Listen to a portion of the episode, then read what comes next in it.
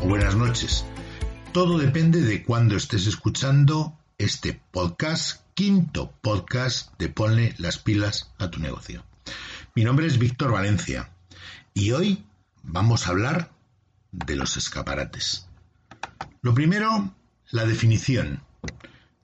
Técnicamente, ¿qué es un escaparate? Bueno, pues técnicamente y por definición es una alacena donde se exponen los barros finos del germano scrapade. Eso quiere decir que es donde se ponían las porcelanas, por lo tanto partimos de la base de que un escaparate es un espacio para exhibir cosas. Ya etimológicamente así es. ¿Cuánto dedica el cerebro a captar la atención a través de un escaparate? Dos segundos. Si en dos segundos no hemos conseguido captar la atención de ese cerebro con formas, con colores, con tamaños, con diferentes elementos, lo tenemos muy complicado para que ese escaparate pueda interesar al cliente. Ojo, y en invierno todavía menos.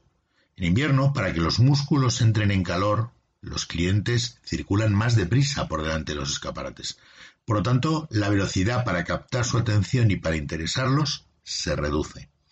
Pero si nos planteamos que es un escaparate desde el punto de vista ya no etimológico, sino desde el punto de vista técnico, os diré lo que explico siempre. Es una herramienta de carácter estadístico. Yo sé que dicho así suena muy poco atractivo, muy poco creativo, pero es la realidad. Un escaparate, os cuento, está dividido en tres franjas verticales y tres franjas horizontales cada una de ellas con diferente nivel de capacidad comercial. Si nos ceñimos a una presentación vertical, las zonas que más posibilidades tienen para vender es la zona central, la zona izquierda conforme lo estamos viendo desde la calle y posteriormente la zona derecha. Y si lo vemos en vertical, desde la parte del suelo de la acera hasta un metro veinte es donde más posibilidades tiene un escaparate. Luego tiene otra posibilidad comercial menor del metro veinte hasta la altura de los ojos y mucho más reducida de la altura de los ojos hacia arriba. ¿Por qué motivo? Pues el motivo es muy simple, es un problema de peso. No tiene más misterio.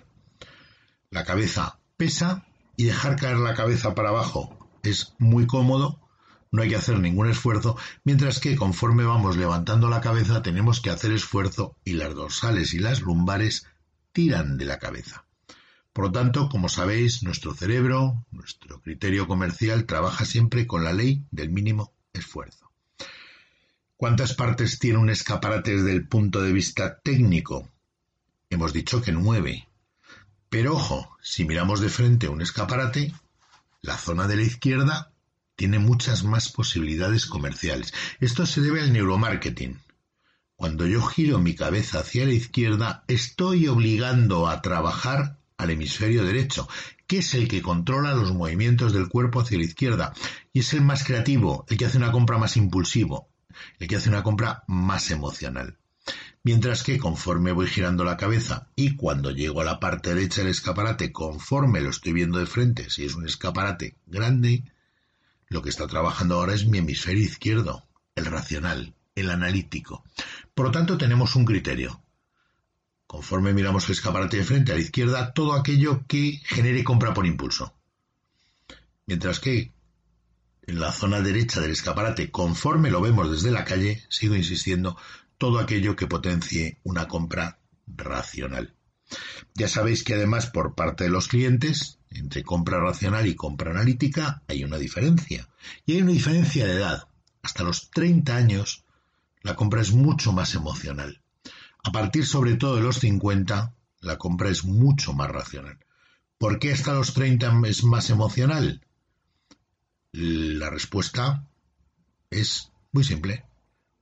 Porque hay una parte del cerebro que todavía no ha terminado de terminar de crecer. Y por lo tanto, esto hace que el comportamiento sea mucho más emocional y es la parte más racional del cerebro. Por lo tanto, todas nuestras conductas, todos nuestros comportamientos, todos nuestros planteamientos tienen una base científica, tienen una base técnica que tiene mucho que ver con nuestras hormonas, con nuestros sistemas endocrinos, con el trabajo que tenemos que realizar a nivel muscular para hacer determinadas cosas e incluso con nuestros dos hemisferios, el izquierdo y el derecho, que cada uno tiene una función diferente. Ahora bien, el escaparate es un medio de comunicación. A nadie se nos escapa. Yo estoy seguro que tú has visto escaparates, te han llamado la atención, pero nunca te has planteado cómo funciona la visión de un escaparate. Cuando los productos en el escaparate tienen una estructura agrupada, con una forma de recorrido como si fuera un triángulo que arranca en la parte superior izquierda y van descendiendo los productos de forma escalonada, bien con muebles, bien por la composición, bien por el tamaño, hacia la parte de abajo derecha del escaparate formando una especie de triángulo, ese escaparate funciona muy bien para precios. Sin embargo, si el escaparate estuviera montado al revés y por lo tanto arrancara en la parte inferior izquierda y poco a poco los productos, por decirlo de alguna forma, fuesen siendo ascendentes hacia la parte superior derecha, ese escaparate ya no vale para precios. Ese escaparate es para promover sobre todo las prestaciones. De acuerdo a este criterio, y solo os he explicado dos, hay 16 formas diferentes de plantear cómo va a interpretar el cerebro del cliente un escaparate. ¿Cómo lo va a entender? ¿Cómo considera que estamos generando una oferta y qué valor le da nuestra oferta? Pero no solamente hablamos de colocaciones en alturas, por inclinaciones, por diferencias piramidales, por elementos planos o elementos elevados, hablamos también del suelo del escaparate. El primer 25% de un escaparate no tiene valor comercial. Está demasiado cerca, hay que bajar demasiado la cabeza, hay que forzarla y por lo tanto la tendencia del propio cerebro es a trabajar lo mínimo posible de nuevo. Sin embargo, a partir del primer 25%, si dividimos el escaparate en cuatro 25%, el segundo y tercero 25% son los que más vende. Y algunos estaréis pensando, y alguien estará pensando, ¿y el último 25% no vende? Sí, claro que vende, pero vende si duplica la altura del resto de elementos.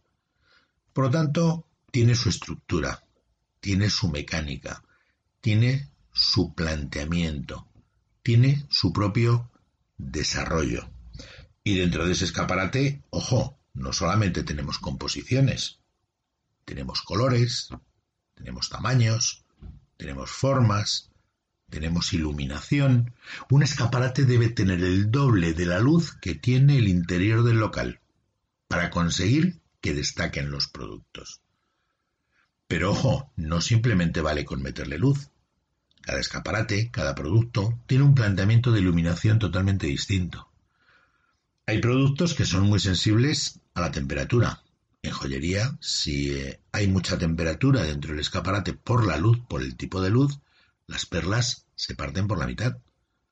Los zafiros se convierten en polvo y por lo tanto el producto se estropea notablemente.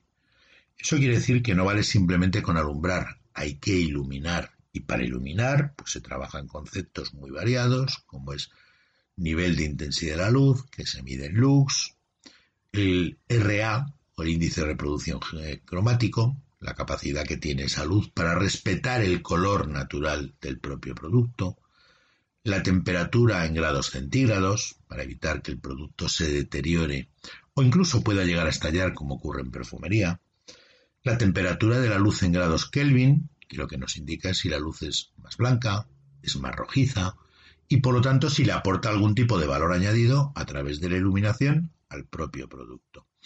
En cuanto a los colores que os voy a contar, mi recomendación, salvo que sea por algún motivo muy justificado y que vayamos buscando un objetivo concreto, ordenar siempre en los escaparates los productos de cálidos a fríos, de izquierda a derecha.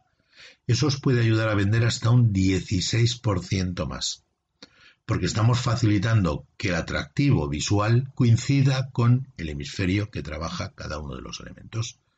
Por lo tanto, estamos generando coordinación, estamos alineando todas las posibilidades. Eso quiere decir que montar un escaparate no depende solo de un criterio estético, de un criterio de, belleza, sino que tiene criterios mucho más técnicos, mucho más analíticos, mucho más precisos, que son los que hacen que realmente venda o no venda. Porque en definitiva, cada escaparate cuenta una historia, cuenta un planteamiento. ¿Y si yo no soy un comercio? ¿Y si yo fuese un bar? Oiga, yo como establecimiento soy un bar, pero no tengo escaparate. Ojo, que nadie se equivoque. Ese bar, claro que tiene un escaparate. Se llama barra. Y encima de esa barra se ponen muchas veces lo que todos conocemos como, como tapas o raciones para tomar. Bueno, pues la colocación de las raciones por colores de izquierda a derecha de cálidos a fríos cambia por completo. Hay además combinaciones que van a llamar poderosamente la atención del cliente como ocurre en el escaparate. Por ejemplo, los boquerones. ¿Cómo? ¿Que los boquerones son llamativos? Sí, sí. Y te lo cuento, a ti que me estás escuchando.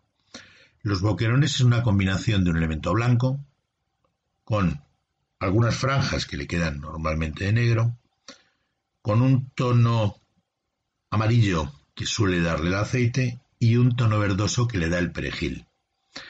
Eso que nosotros conocemos como boquerón en vinagre, con aceite y con perejil, entra dentro de las combinaciones con mayor nivel de visibilidad y legibilidad de la escala de Cal-Borgraf, que curiosamente se utiliza para diseñar y para elegir logotipos, marcas y todos aquellos elementos que visualmente nos van a identificar rápidamente.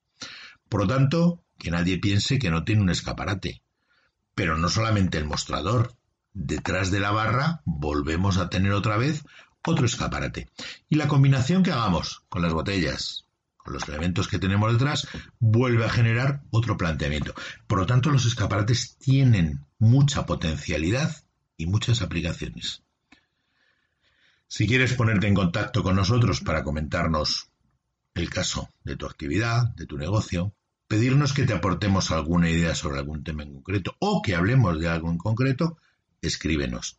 Escríbenos a abierto para todos 2021 arroba gmail.com.